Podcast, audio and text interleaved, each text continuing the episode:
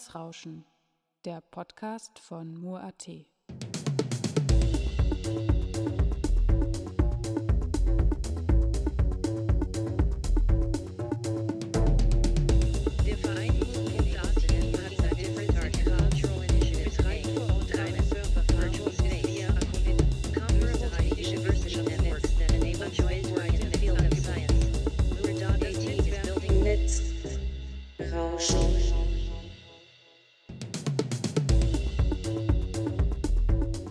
Hello and welcome to Netzrauschen, the broadcast from Mur.at where we cover topics related to digital society, media art and net politics.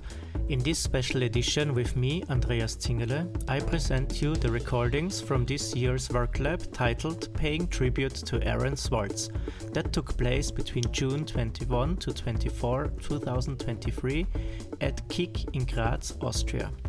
This program is part of the project series Aaron's Law that includes various artistic technical projects dedicated to Aaron Swartz and developed in close cooperation with ACOnet Net Art Coordination Center.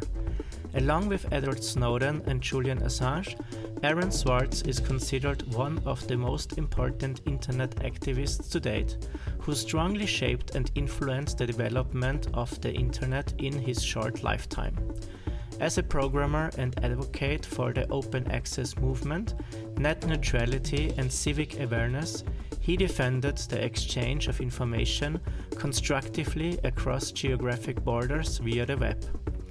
Aaron Swartz was conscious about the immense meaning of the words open access, open source, and net neutrality for the creative development of art, design, as well as science. All further links you can find in the show notes. Let's listen to one of the presentations now.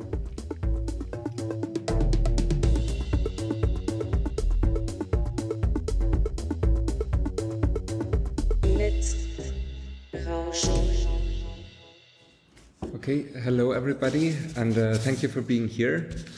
Um, as Andreas already said, I'm going to talk about the Forum Stadtpark archive, and it's basically an overview of an archive which is rather a classical archive, and uh, we also plan uh, to digitize it and cope better with it. So I I try to be briefly uh, talking a bit about uh, what is Forum Stadtpark for those who don't know it and what's collected there, and then uh, talking about what we want to do or think about doing with it. So um, yeah, and I'm really happy about this work lab because the questions also in the next days will be just uh, the questions which I also was thinking about. So I'm happy to also be here and listening in the next days. Uh, how I came to Forum Stadtpark or how I came to sitting here is that, uh, well, I, I, have a certain affiliation towards archiving over s- certain years. I was studying art history and I was uh, also working at the ReSoWi Library, a library of um, the Faculty of Law and um, Economics. Uh, in Graz, however, i w- I'm not an educated librarian, so I'm I was rather the clerk who uh, was putting back books and so on. But I I don't I never learned archiving in this way. Um, yeah, and uh, I was also working with a bit of the history of Forum Stadtpark, like for the yearbook, uh, which is published or was published. Here, the latest one is 19, 2019 and 2020. Uh, and this also had a historical um, extra pages in the middle. And I was also like for half a year at Forum Stadtpark with an uh, stipend. And in this time, I was more and more getting to the archive, meaning um, getting to use to the general logic of the archive and also sorting things a bit more. Um, as you might know, it is a never-ending story of bringing order to an archive. Um, I was getting into working with that. So um, about Forum Stadtpark itself, um, in the yeah in the late 50s there was a need for having an exhibition space for visual art basically not only but also all kinds of other arts and uh, there was a lack of a space. So several groups and people also like the junge gruppe they were um, seeing that there is a there was an abandoned cafe in the Stadtpark very famous park of the city. And uh, they were collecting money and um, in the end they could uh, they talked with politics.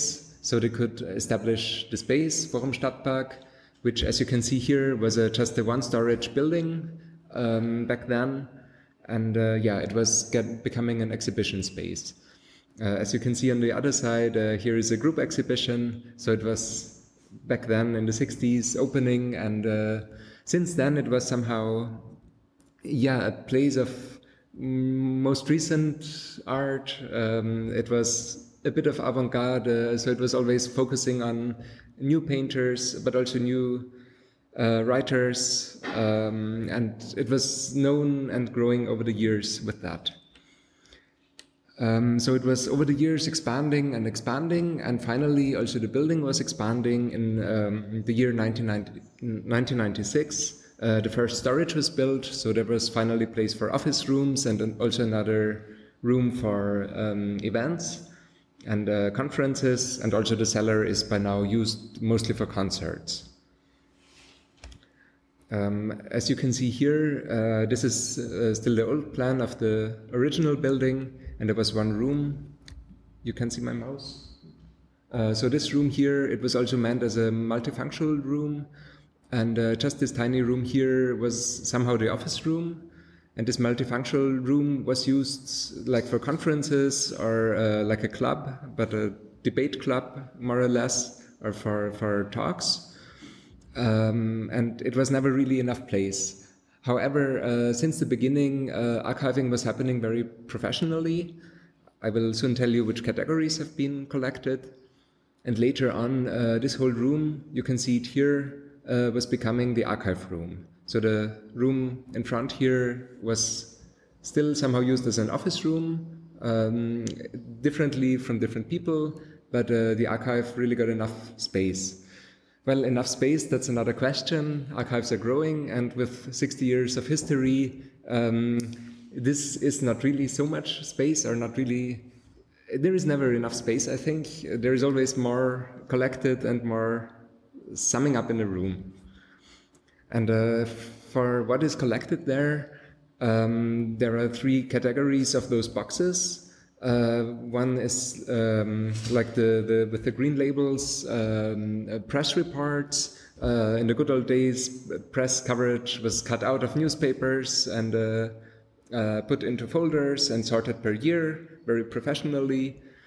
Uh, then there is also correspondence, official letters with politicians, official answers from artists abroad, and so on. You can imagine this kind of correspondence. And then prints, you see like in the yellow boxes here. And this is just one part. Uh, the, the whole room is filled, but uh, this is one part of it. Uh, like for flyers, in, uh, invitations, uh, program sheets, and so on. That's all in there. Aside of those, um, there is also posters uh, since the early days till recently, and publications. Um, Forum Stadtpark also has a publishing house, which is not printing in the house, but it's mostly for catalogs and artistic and artistic research publications. So there is by now quite a big list of um, books which is which were published in the house. And there is also media, so uh, photos, videos, audio recordings were also collected over the years. Um, yeah, and the first three categories, as I said, they were very well uh, organized, and um, one yeah but also here in, in detail the, the funny parts are starting. Um, of course there was digitalization so there was uh, things were changing when people started to write emails and then to a certain some years uh, some correspondence was also like printed out and also stored um, uh, analogically and uh, up to a certain time this was or, or after a certain year, this was rather stopping. Just a few things are now really printed or saved in these boxes anymore, uh, but it's rather uh, digital, saved, and uh, also backup. So this part is more or less working fine. but um, yeah, uh, and about the posters, um, those in the early years were also saved very professionally you have um, you have to imagine also they were printed in little editions, sometimes um, like with uh, silk, silk, silk screen or even some some well printing techniques which were not so affordable like now. Uh, and those boxes are mm, like well, very very well for archiving. It's with uh, acid-free paper, and uh, there is no light coming to them, so it's pretty much well to save them like this for a long time. Uh, uh, but in the last well last decades, printing got more and more cheap, and um, uh, posters were like uh, easy to just order online, and you then order a staple of 500 posters, and uh, the the value of them somehow got lost a bit. And also, this is seen in archiving them. I don't even have a photo for you now, but um, the last 10, 15 years, posters were somehow not saved in those boxes, and uh, yeah, they're exposed to light and also they're rolled together, and which is not good. You don't see it immediately, but in 20 years or so on, you can you will see that those posters were not handled with the same love as those. And of course, there are also other posters with uh, extra sizes which don't fit in those. So it's not all like this. Um, things are more complex in detail. Uh, luckily, there is a database. So um, we, we do have a database um, which is interesting about posters uh, and also about other files or um, media files. And here, just an example. We have this ODB uh, database, which you have two different categories of index indexes. You have no, sorry. You have the title of the um, event uh, you have the people involved, can be more than one. You have the year or even a precise date if it was an opening. You see when it was changed. You see how many of them should be in the archive or are in the archive. You see that this is a VHS cassette, or for books, there is the ISBN. Um, you also have like the categories. Some of them are even, you see it's a poster or it's rather something printed, and also the categories. The categories, this is already problematic since at the beginning, I don't tell you now the categories, but th those were changing. For example, there, there was a, um, um, a cabaret in the earlier years, and this is not a single section. Also, later on, there was fashion to some part, which does not exist anymore, but nowadays there is, since quite some years, society, politics. So, social politics. No, um, sorry, social po- so, social policy. That's the name. Um, but anyway, this is pretty much uh, handy for working with it. You also even have a short description, so you can have some words if it's more complex or if additional information is necessary. And you have some notes like check the date. Uh, the event is not in the publication of uh, Walter Grant. Well, so there it gets more funny. And the thing with this database is that it's not really so uh, up to date. So uh, a part of it, especially the older posters, are in it, but newer posters are not registered, and um, they cannot really be found with this database. So for historic research, this is handy for us, but for more current uh, requests on the archive, this is not so handy. Um, then there are also other lists. So uh, aside of the database, other things or other multimedia, for example, are sorted there. Also, this this file, for example, is um, not all up to date, and in the last, let's say, 10 years, it was somehow maintained, but it's really not complete. And that's a problem in an archive. If there are requests, it's sometimes rather going to the space and looking up things manually, but this is not always helping. And it's a problem if you have files or documents in an archive uh, and you don't find them. They might be there, but if you don't find them, they're not use useful for anyone. So that's an example. This shelf here are the uh, media um, um, uh, things we have. Uh, you can see um, yeah, there are audio and video cassettes, floppy disks, CDs, DVDs, and uh, some some more or less common formats. And uh, yeah, that's a problem. You might know they're expiring. CDs, maybe 20 years, 30 years, uh, also VHS, depending how you're saving them, um, they all will not be readable in some years. Some of them might already not be readable. Um, we don't have even all the machines for playing those things in the house But um, this is quite an issue. Uh, and here you see an example of one of those boxes. So even if you have in the database, this is box number three or so on, sometimes you just have some dias like that. And uh, some of them are very well structured, structured, others are not. This is also a question of the house, uh, since not only the um, the heads, the head or the heads of the house were changing, but also there was changes in the logic of how to organize the whole Forum Stadtpark. Uh, there was also different uh, approaches towards the archive. Sometimes this was taken more seriously, other times there was just no capacity for it or it was not done in a proper way this is like really it's a difference like in other situ- um, institutions that uh, where it's more always following the same structure. And in forum stadtpark it was just the structure itself was changing. And uh, it was adapted to the needs which is understandable somehow if thinking about how to cope with most current developments of art but for the archive this is not so handy. Here are two other examples. Here you have a box with mostly VHS cassettes of um, filming uh, documentation of events. And the box on the right, that's what every, um, every person in an archive loves, has to be archived. Uh, please archive me.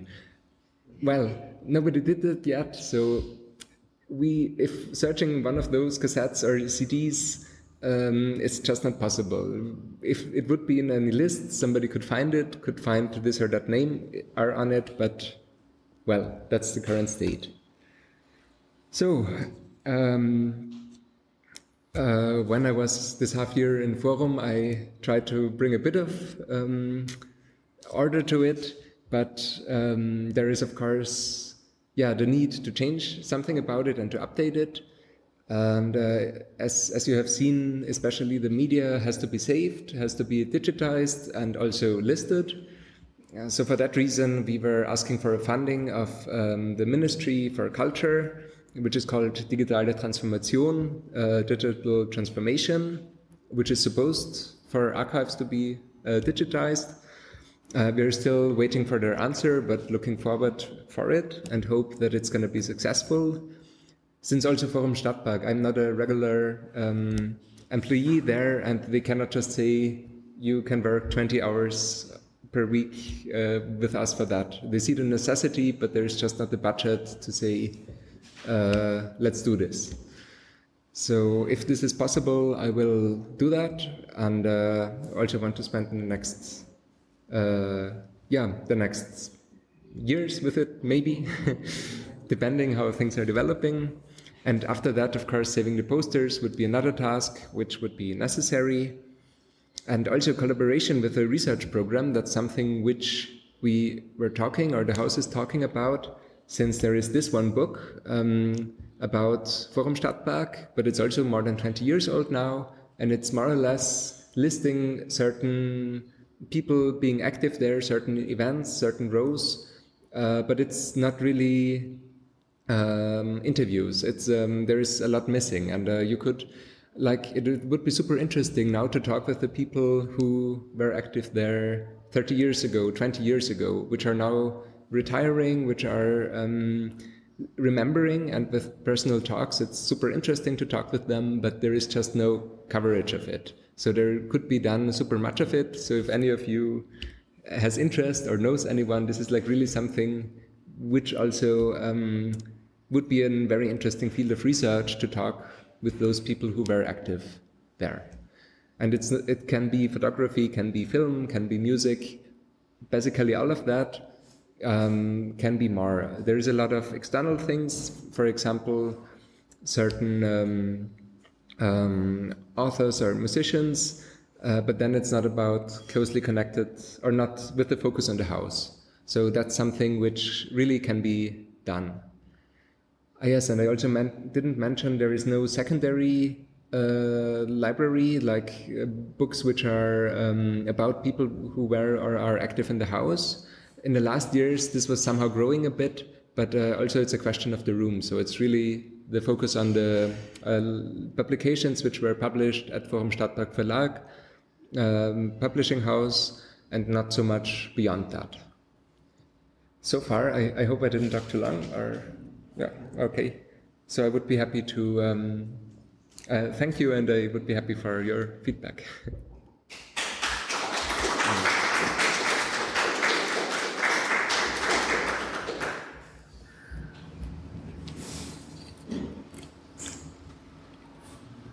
What is the most difficult part of, the, uh, of doing this work? What do you consider the most?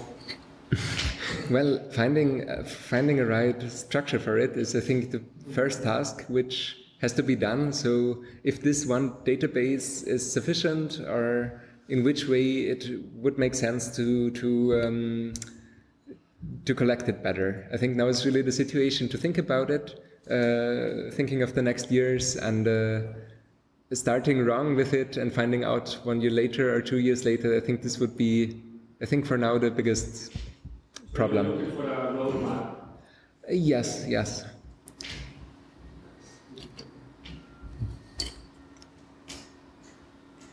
just something, and this is in the ground floor. Yes, This yes. is what I like, so it's just always behind the door of the living room. This is what I like.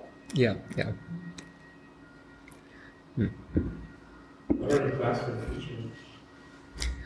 Well, depend. Hmm? It's not, it's not an infinite storage place. Pardon? It's not It's- an infinite space there. So Yes, yes, that's also a question. Um, there's always things collected there, and um, maybe also building another shelf uh, in another corner or expanding the shelves existing. Those are things which can also be thought about or should be thought about. It's not super um, immediately necessary, but it's uh, also something. And of course, it's a question of the funding. If uh, what is possible with which money, um, or if there is money for it.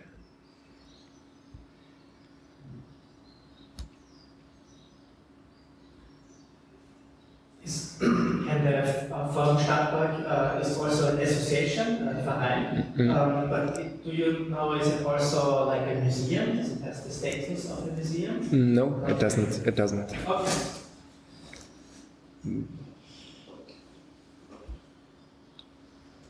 How much support is coming from the Forum Stadtpark? Um, well, the board are the the um, how's it called? Uh, well, the three leading people now. So it's three people at the head. Uh, they see the necessity of it and they want to go for it, and they were very happy that there is this initiative. But because also till now nobody was really feeling responsible so much with it. Some people employed know the systematics of it and how to put new flyers and how to put new posters more or less. But um, aside, those people just have their jobs already there and they cannot do more aside of it. So uh, it was a bit the question who who wants to do that or who um, sees the or yeah who who um, who could do it and uh, somehow I was the one who said yeah hello I could probably do it despite not having the lib- librarian uh, education uh, probably knowing enough of the house or the logic of the house is more important here and yes they do want to support with it but the financial question is I think rather the, the obstacle here they don't commit to support financially. Yeah, yeah, it's just not really possible. With um, there is like a lot happening, and uh, a lot of people are, mm, yeah, aside of the money which they get for there, they put a lot of their workforce or time um, for free in it to make things happen. So it's um, it's already like not everything is financed hundred percent. It's rather those responsible for music, for example, they uh, aside of what they can finance with that, they try to make collaborations and invite other people to it and have uh, external funding for what they do. So um, it seems like ah, there is a lot happening, and this is true, but um, it's rather yeah, the basics are financed, and a lot of other things are just possible because of other funding. So of course there is good funding, and I think I, I don't want to complain at all. I think both our city and country and state are supporting it, and this is great. But um, it's always there are other things more important for, and I, I can understand that those for the for the different subjects want to do their thing, and also the administration wants to support them as good as possible. But then just archiving is not the the one thing which is the top priority somehow. So mostly concerned with day-to-day operations and the archive is an afterthought. Yes, somehow yes, but but uh, yes, they also see how what what was growing there, and that it would be a pity to keep it this way and to just let the data to be expired. Yeah, so they they do see that things have to be changed or worked with. Okay, uh, Yeah. thank you very much, Leo. Again, Thank you. Um, extra points for keeping to the time. Um, yeah, uh, I would like to uh, go into a short break now for half an hour. Uh, please get some refreshments, get some cool drinks, and also some small snacks for you. Um, and then we will continue with Ricardo again on archiving as an art form, and then uh, Evelyn Cherko, uh, Sebastian Um, on the free artistic archiving strategies. Really looking forward to that. Thank you.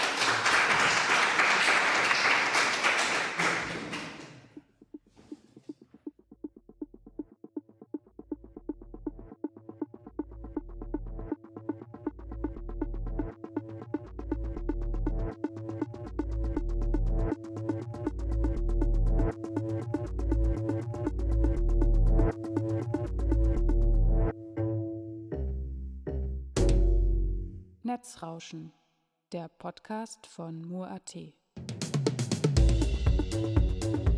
That was another episode of Netzrauschen, a broadcast by Mur.at. This time, a special edition with recordings from this year's WorkLab titled Paying Tribute to Aaron Swartz. You can listen to past episodes of our program on netzrauschen.mur.at and in the Cultural Broadcast Archive at cba.media. Andreas Zingerle says goodbye, and we'll hear each other next time.